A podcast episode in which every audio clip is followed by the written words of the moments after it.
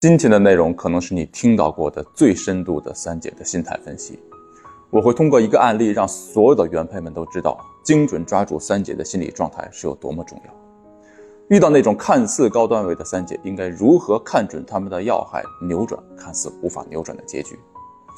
我曾经有一个求助者，是一个非常善良的女人，发现老公出轨之后，自己忍着被伤害的痛苦，告诉男人，只要他愿意回归。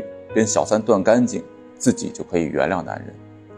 男人也表示会跟三姐断，但是结果有一天啊，他发现男人又去找三姐开房了。而他是怎么发现的呢？是三姐直接告诉他的，并且跟原配说：“你所有的事儿啊，男人都告诉我了。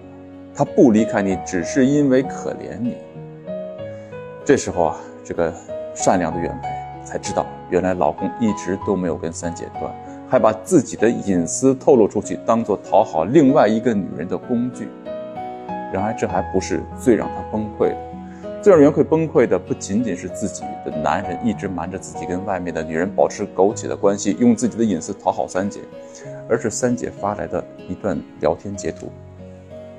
截图里面啊，男人跟三姐有这么一句话：“就算是条狗，也不能够说扔就扔掉。”我这个学员跟我说，她最伤心的已经不是老公的欺骗和背叛，而是她竟然像讨论牲口一样，把自己的尊严在外面的女人面前踩得粉碎。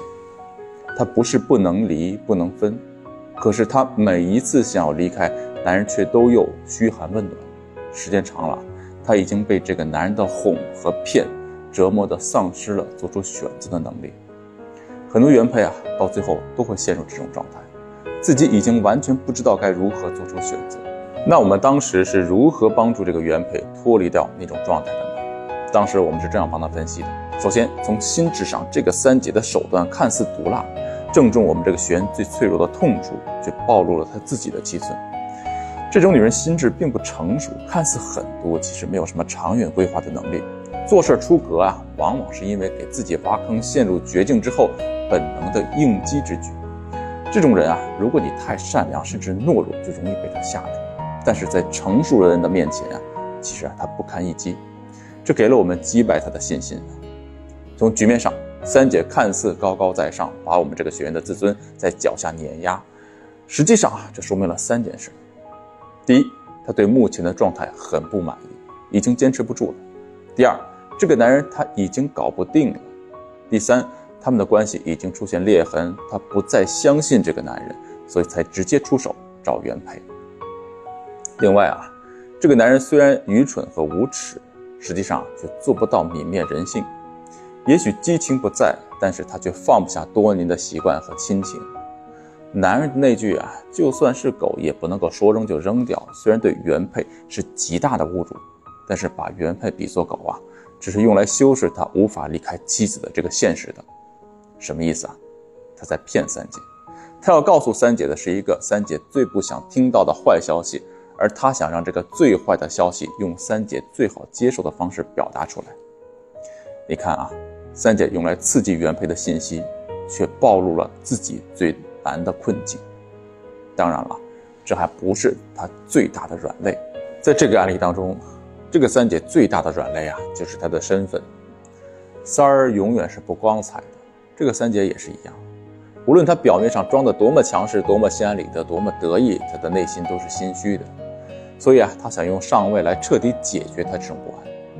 这个三姐难道不知道能做出抛妻弃子这种事儿的男人是不靠谱的吗？为什么那么多三姐还像她一样要争着上位呢？因为她也知道，没有上位的三儿只会被人看作是男人的玩物，而只有上位，他们才可以用所谓的真爱来包装自己不光彩的经历。所以，只有第三者啊，才会说出感情中不被爱的才是第三者。其实啊，能够做出逼宫的三姐，知道男人对自己的感情啊，也就那样了。